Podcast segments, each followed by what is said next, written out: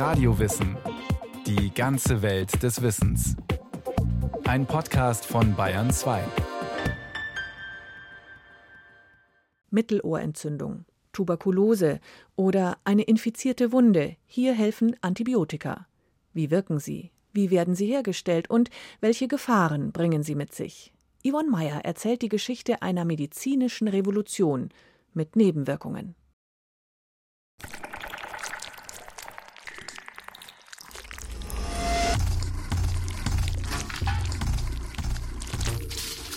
In unseren Böden herrscht Krieg. Seit Jahrmillionen dauert er schon an. Täglich kämpfen Milliarden Pilze, Bakterien und Viren ums Überleben ihrer Art. Mit allen erdenklichen Tricks.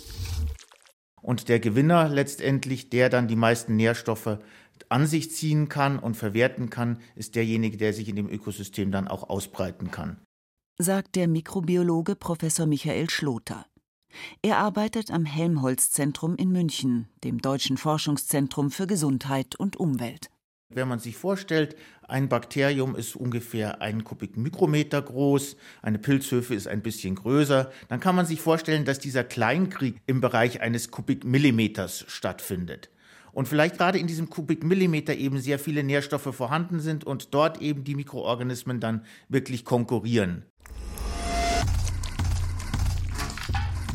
Michael Schloter kennt die Überlebensstrategien der Mikroorganismen gut. Pilze zum Beispiel. Sie haben effektive Methoden entwickelt, um sich gegen Bakterien zu wehren. Die Erzeugung von Antibiotika. Schimmelpilze können das besonders gut. Wahrscheinlich haben Heiler in früheren Zeiten diesen Zusammenhang zufällig entdeckt. Wenn man Schimmelpilze auf entzündete Wunden schmiert, heilen die besser und schneller ab. Klingt ein bisschen eklig, aber es war oft effektiv. Dass es dabei weniger um den Pilz selbst als um die Antibiotika ging, das wussten die vorwissenschaftlichen Heiler natürlich nicht, sagt die Professorin für die Geschichte der Naturwissenschaften Bettina Warig. Sie lehrt an der TU Braunschweig. Also es gab in der Volksheilkunde das Wissen und kann man schon für die Zeit der Antike nachweisen, dass schimmelige Lebensmittel, wenn man sie auf Wunden auflegte, Heilwirkungen hatten. Besonders in Europa war dann schimmeliges Brot etwas, was man kannte, eben als Heilmittel bei schlecht heilenden Wunden, die aus heutiger Sicht dann infiziert waren. In China ist entsprechendes bekannt über schimmeligen Sojabohnenbrei. Wie im Boden bekämpfen Schimmelpilze in der Wunde Bakterien. Wie genau das funktioniert, war diesen Heilkundigen damals nicht klar. Diese Frage konnte erst beantwortet werden, als sich im 20. Jahrhundert die Mikrobiologie durchsetzte. Eine wesentliche Rolle spielte hier ein britischer Mediziner und Bakteriologe, Alexander Fleming. Ihm war während seines Urlaubs ein folgenreiches Missgeschick im Labor passiert, schildert der Medizinhistoriker Professor Christoph Friedrich. Und zwar hat sich Fleming 1928 mit Staphylokokken beschäftigt, einer Bakterienart. Und Fleming war dafür bekannt, dass er nicht immer so ganz sauber gearbeitet hatte. In seinem Labor gab es unendlich viele Schalen mit alten Kulturen.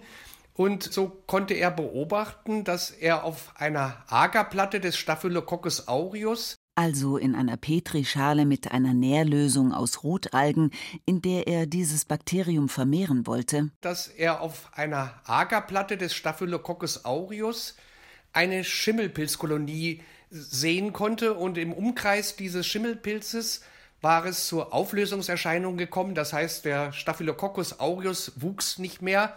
Das heißt eigentlich Experiment gescheitert alles wegwerfen und das Bakterium neu ansetzen. Doch Alexander Fleming war offensichtlich gut erholt aus dem Urlaub zurückgekommen und hat schnell geschaltet. Wenn mein Geist nicht in einem wahrhaft aufnahmebereiten Stadium gewesen wäre, hätte ich der Schale keinerlei Beachtung geschenkt. Ich hätte ja in einer schlechten Laune sein können, mein Verstand hätte von einer jungen Frau angefüllt sein können oder ich hätte unter den Nachwirkungen einer zu schweren Mahlzeit stehen können, oder ich hätte zu träge sein können, es zu merken oder etwas zu unternehmen. Doch Alexander Fleming kannte die Berichte über die Wirksamkeit der Schimmelpilze. Und er nutzte die Gelegenheit, um endlich herauszufinden, was da genau wie wirkte. Er hat also diesen Schimmelpilz gesehen und hat ihn dann auch vermehrt in einer frischen Schale. Und dann hat er versucht, in dieser Schale auch erneut Staphylokokken anzusiedeln, aber die wuchsen nicht. Der Schimmelsaft zeigte doch Eigenschaften, dass er das Wachstum von Bakterien generell hemmt. Und dann hat sich Fleming in die Literaturrecherche gestürzt. Ein Schimmelpilz, der allerlei Bakterien daran hindert, sich zu vermehren? Hatte das ein Forscher vor ihm schon so einmal beschrieben? Ja, hatte es. Schon 1877 hatte der französische Chemiker Louis Pasteur, der als der Begründer der Mikrobiologie gilt, von einem Zusammenhang zwischen verschiedenen Krankheitserregern und Keimen, auch Pilzen, gesprochen. Und im Jahr 1889 hatte ein französischer Militärarzt Jean-Paul Vuillemin den Begriff Antibiose erfunden, was übrigens so viel heißt wie gegen das Leben. Fleming hat dann diesen Schimmelpilz isoliert und er versuchte ihn auch zu bestimmen. Und diesen Schimmelpilz hat er dann gezüchtet in einer Fleischbouillon und konnte eine Reinkultur erreichen. Und das Kulturfiltrat, das nannte er dann 1929 Penicillin. Und das ist dann auch der Name, den äh, dieses erste Antibiotikum erhalten hatte. Er hat dann mit diesem Kulturfiltrat gearbeitet und hat festgestellt, dass schon in geringer Konzentration dieses Kulturfiltrat Penicillin das Wachstum zahlreicher pathogener Keime hemmt. Alexander Fleming wusste noch nicht, wie das Penicillin genau wirkt, aber immerhin war er der Erste, der es isolieren und herstellen konnte. Heute ist klar, es stört den Aufbau der Zellwand bestimmter Bakterien und schwächt sie so. Wenn die Bakterien sich dann teilen, platzen sie einfach auf. Im Jahr 1929 also hat Fleming das allererste Antibiotikum entdeckt, das aus einem Naturstoff entwickelt wurde. Doch bis zur Marktreife dauerte es noch rund 15 Jahre. Denn Penicillin war ein schwierig handhabbares Medikament so ließ es sich zum Beispiel nur schlecht in größeren Mengen herstellen. Außerdem war Alexander Fleming in dieser Zeit nicht der Einzige, der sich dem Kampf gegen die Bakterien verschrieben hatte. In Deutschland zum Beispiel forschte Paul Ehrlich. Er hatte sehr viel mit Farben zu tun, weil er nämlich für Koch Bakterien gefärbt hat also für Robert Koch, seinen Freund, der seit 1880 am Kaiserlichen Gesundheitsamt arbeitete und dort den Tuberkuloseerreger identifiziert hatte. Auch heute noch färbt man Zellen ein, sei es nun Knochengewebe oder Bakterien, um sie im Mikroskop sichtbar zu machen. Ohne Färbung sieht alles ähnlich aus oder ist überhaupt nicht erkennbar. Paul Ehrlich entwickelte Kochs Färbemethoden weiter und kannte sich mit diesen Farbstoffen gut aus, hat also herausgefunden, dass spezifische Bakterienarten sich mit ganz bestimmten Farbstoffen gut anfärben lassen oder auch nicht anfärben lassen. Paul Ehrlich schlussfolgerte, es gibt also chemische Stoffe, die ganz spezifisch auf der Oberfläche von Bakterien haften, aber zum Beispiel nicht auf der Oberfläche von Körperzellen. Das wollte er ausnutzen. Denn wenn das stimmen sollte, könnte es ja auch die Möglichkeit geben, giftige Stoffe zu isolieren oder herzustellen, die genau für die Bakterien tödlich sind, an denen sie haften. Wenn man jetzt so einen Stoff finden würde, mit dem man auf einmal alle oder fast alle Bakterien töten könnte, die in so einem Organismus gerade sind, dann könnte der Organismus selbst eventuelle Nebenwirkungen auch ganz gut überwinden und man hätte eben diese Krankheit mit einer einzigen großen Dosis geheilt. Das war die eine Grundlage für die Medikamentenentwicklung von Paul Ehrlich. Die andere klingt für heutige Zeiten etwas abenteuerlicher. Es war schon länger bekannt, dass bestimmte giftige Metalle oder Metallverbindungen gegen Infektionen helfen, wenn sie denn richtig eingesetzt werden. Zum Beispiel Verbindungen aus dem Halbmetall Arsen. 1906 kam eine Arsenverbindung auf den Markt, die weniger giftig war als reines Arsen. Sie wirkte gegen Schlafkrankheit. Die wird zwar nicht von Bakterien hervorgerufen, aber zeigte, dass das Prinzip funktionierte. Heilen mit Metallen war möglich. Paul Ehrlich entwickelte dieses Medikament weiter. Er hoffte damit auch Bakterien abtöten zu können. Und dann hat er wiederum mit einem bekannten Chemiker zusammen ganz, ganz viele verschiedene organische Arsenverbindungen hergestellt, im Tierversuch ausprobiert, welche denn dann wirksam sind. Und bei der 606. Kombination, die die ausprobiert haben, da haben sie dann Erfolg gehabt. Und das wurde dann das Salvasan. Und das wirkte tatsächlich auch gegen Bakterien. Die Besonderheit, das Antibiotikum war chemisch hergestellt und nicht aus einem Naturprodukt gewonnen, wie das Penicillin. Im Gegensatz zum Penicillin, dessen Wirkung man bei Bakterien beobachten konnte, hatte man in diesem Fall nicht wissen können, ob und dass es auch gegen Bakterien wirkt. Allein der Neugier und Kombinationsgabe von Ehrlich und seinen Kollegen ist es zu verdanken, dass es 1910 eingeführt und nochmal verbessert werden konnte. So wirkte dann die Kombination Nummer 900 auch noch zuverlässig gegen Syphilis.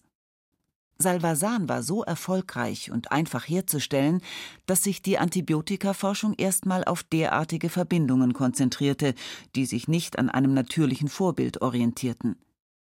Aus diesem Grund ging auch die Entwicklung auf Grundlage von Farbstoffen intensiv weiter, die ja schon gezeigt hatten, dass sie spezifisch an Bakterien haften können. In den 1930er Jahren entstand dann ein erstes Medikament auf dieser Basis die sogenannten Sulfonamide.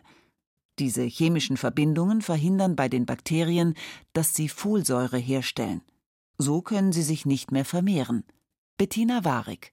Das war in der Tat auch ein ziemlich durchschlagender Erfolg. Und das könnte sein, dass dann das Interesse an Penicillin zunächst mal erlahmt ist, aber es ist eben sicherlich auch dadurch erlahmt, dass es so große Schwierigkeiten gab, eben aus dieser Petrischale oder mehreren oder einer Größenmenge dann eine ausreichende Menge an Penicillin überhaupt zu gewinnen. Metallverbindungen, Farben und Schimmelpilze. Schon in den 1920er Jahren, in der Anfangsphase der Antibiotikaforschung, gab es also völlig unterschiedliche Ansätze, wie Bakterien bekämpft werden sollten. In seiner Wirkung aber war Penicillin von Fleming ideal. Allerdings gab es ein Problem. Es ist als Verbindung sehr instabil. Bei der Herstellung fällt es leicht wieder auseinander. Christoph Friedrich von der Universität Marburg. Deshalb war es äußerst schwierig, dann ein Arzneimittel zu gewinnen. Und das ist dann eigentlich erst viel später, 1938, in England gelungen, äh, wo dann der sogenannte Oxford-Kreis unter Leitung des aus Australien stammenden Mediziners Howard Walter Florey und des aus Berlin stammenden jüdischen Chemikers Ernst Boris Chain sich mit Penicillin befassten. Die beiden Forscher waren die ersten, die die chemische Struktur des Penicillins bestimmen konnten.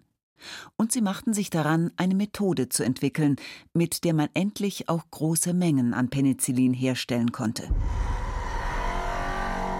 Mit dem Beginn des Zweiten Weltkriegs verstärkten sie ihre Bemühungen. Soldaten kämpften auf Schlachtfeldern in der ganzen Welt, unzählige starben an infizierten Wunden. 1941 behandelten Flory und Chain einen ersten Patienten mit dem Wirkstoff. Das war ein 43-jähriger Polizist, der eine schwere Staphylokokkeninfektion an der Oberlippe gehabt hatte, begleitet von einer Sepsis, also einer Blutvergiftung. Er war von den Ärzten bereits aufgegeben worden und den haben sie nun mit diesem Penicillin behandelt. Und sein Urin haben sie dann auch gesammelt und aus dem Urin haben sie dann wieder Penicillin rückgewonnen. Sie haben den Patienten eine ganze Zeit behandelt, aber er ist dann schließlich doch gestorben, weil die Penicillinmenge, die sie zur Verfügung hatten, nicht ausreichend war. Aber immerhin war es doch ein Nachweis, dass dieses neue Antibiotikum, das Penicillin, gegen Staphylokokken wirksam ist. Denn zunächst hatte das Antibiotikum ja angeschlagen.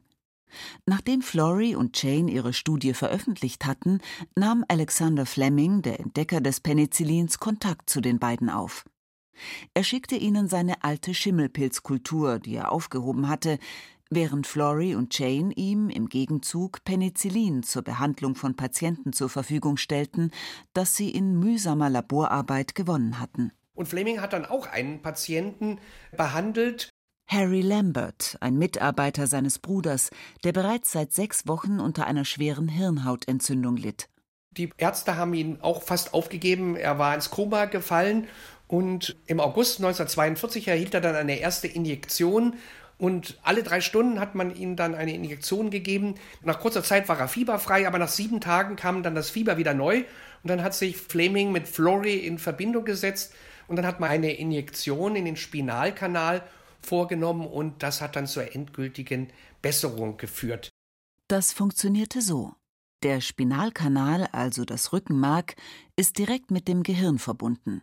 Darum konnte man ein Antibiotikum in den Spinalkanal spritzen und damit eine Entzündung der Hirnhäute behandeln. Die Heilung des Patienten war der Durchbruch in der Entwicklung des Penicillins. Da man befürchtete, dass Großbritannien von den Deutschen eingenommen werden könnte, war im Laufe des Zweiten Weltkriegs die Herstellung des Antibiotikums in die USA verlegt worden. Und dann begann eben dort 1941 eine groß angelegte klinische Prüfung 1000 Patienten hat man dort in die Prüfung mit einbezogen. Das waren natürlich vor allem Kriegsverletzte in Militärkrankenhäusern, wurden diese Prüfungen durchgeführt. Und bis 1945 hat man dann 10.000 Fälle dokumentiert. 1944 hat man es dann auch schon allgemein den Ärzten zur Verfügung gestellt und 1945 sogar ohne Reglementierung. In Deutschland war das lange nicht so auch wenn hier ab 1942 Penicillin hergestellt wurde. Eine systematische Herstellung gab es dann in Deutschland erst nach 1945. Aber man hat lange immer wieder noch bei Patienten das Penicillin aus dem Haaren, aus dem Urin zurückgewonnen. Und die Versorgung in Deutschland war lange Zeit streng reglementiert. Eigentlich sollte es nur zur Behandlung von Geschlechtskrankheiten abgegeben werden. Aber es galt doch allgemein als Wundermittel und deshalb gab es in Deutschland einen sehr regen Schwarzhandel. Auch wenn Penicillin wahrscheinlich das bekannteste Antibiotikum seiner Zeit war und vielleicht immer noch ist, wurden in den 1920er und 1930er Jahren noch weitere Antibiotika entwickelt, sagt Bettina Warig. Eines davon kann man auch als direkten Vorläufer von Penicillin bezeichnen, entwickelt 1889 von Rudolf Emmerich und Oskar Löw. Löw war Agrarchemiker. Der hat ein Filtrat aus dem Boden hergestellt, hat dort eine bestimmte Sorte von Bakterien gefunden und hat aus denen wieder eine Flüssigkeit rausgefiltert und hat dann festgestellt, das hemmt das Wachstum anderer Bakterien. Die dunkelbraune Flüssigkeit nannten die beiden Forscher Pyocyanase, das allererste Antibiotikum, das je in einer Klinik eingesetzt wurde. Es konnte sich aber nicht durchsetzen.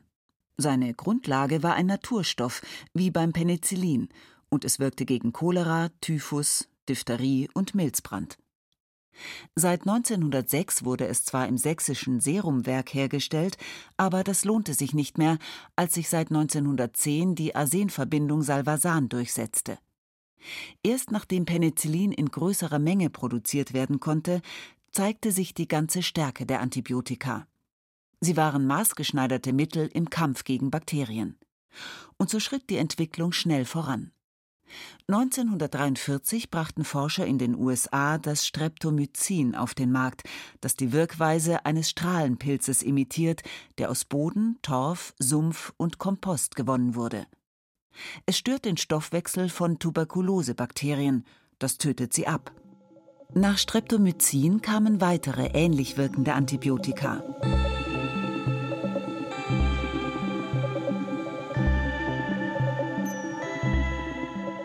Die Entwicklung zu Beginn des 20. Jahrhunderts war enorm. Innerhalb von rund 50 Jahren hatten Ärztinnen und Ärzte auf einmal eine ganze Palette an Medikamenten zur Verfügung, mit denen Krankheiten beherrscht werden konnten, die noch ein Jahrhundert vorher Hunderttausende getötet hatten. Heute leben wir im Zeitalter der Antibiotika. Und die großen Killer von früher sind oft eher Unannehmlichkeiten. Syphilis ist vielen immer noch peinlich, aber lebensbedrohlich ist sie nicht mehr, wenn sie rechtzeitig therapiert wird. Tuberkulose ist immer noch langwierig zu behandeln, aber sie ist zu behandeln. Selbst bei der Pest gilt, das passende Antibiotikum eingenommen und sie ist keine tödliche Gefahr mehr. Noch. Dennoch muss man sagen, dass es inzwischen doch vor allem in Krankenhäusern viele beängstigende Resistenzen gibt, sodass die Wissenschaftler, die sich mit Antibiotika beschäftigen, immer wieder befürchten, dass wir irgendwann dann doch auch in eine Lage kommen, dass unsere Antibiotika nicht mehr ausreichend helfen.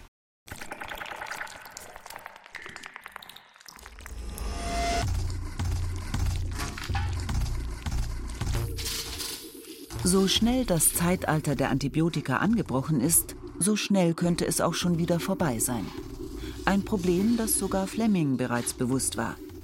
Er hat für seine Entdeckung gemeinsam mit Flory und Jane 1945 den Medizin-Nobelpreis bekommen. Schon in seiner Dankesrede sorgte er sich um Resistenzen. Mittlerweile gibt es Berichte von sogenannten Superbugs, Bakterien, gegen die nur noch ein oder zwei Antibiotika helfen. Jeder Patient, der so einen multiresistenten Keim in sich trägt und mit einem dieser Reserveantibiotika behandelt wird, könnte eine weitere entscheidende Resistenz bilden. Hinzu kommt, die Antibiotikaforschung ist für viele Pharmaunternehmen unwirtschaftlich geworden. Sie ist sehr teuer und läuft immer Gefahr, dass innerhalb von wenigen Jahren Resistenzen entstehen, die auch relativ neue Antibiotika unbrauchbar machen. Mikrobiologe Michael Schloter vom Helmholtz-Zentrum in München.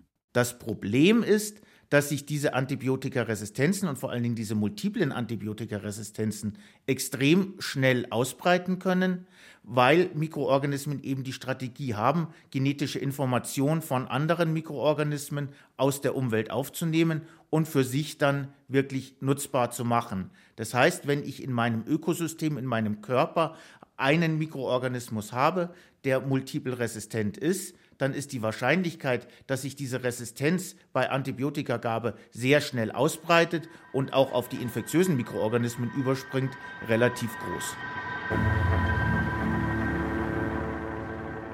Und das würde bedeuten, rund 100 Jahre nach der Entwicklung des ersten echten Antibiotikums könnten diese Wundermittel wieder unbrauchbar werden und heute harmlose Krankheiten wie Scharlach, Mittelohrentzündung und Syphilis werden dann wieder gefährlich. Lebensgefährlich.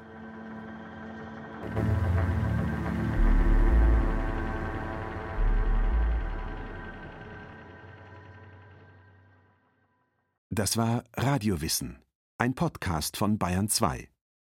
Thema dieser Folge Antibiotika. Medizinrevolution mit Nebenwirkungen von Yvonne Meyer. Es sprachen Rahel Comtesse und Peter Veit. Ton und Technik Andreas Lucke. Regie Kirsten Böttcher. Redaktion Nicole Ruchlack. Wenn Sie keine Folge mehr verpassen wollen, abonnieren Sie Radiowissen unter bayern2.de slash podcast und überall, wo es Podcasts gibt.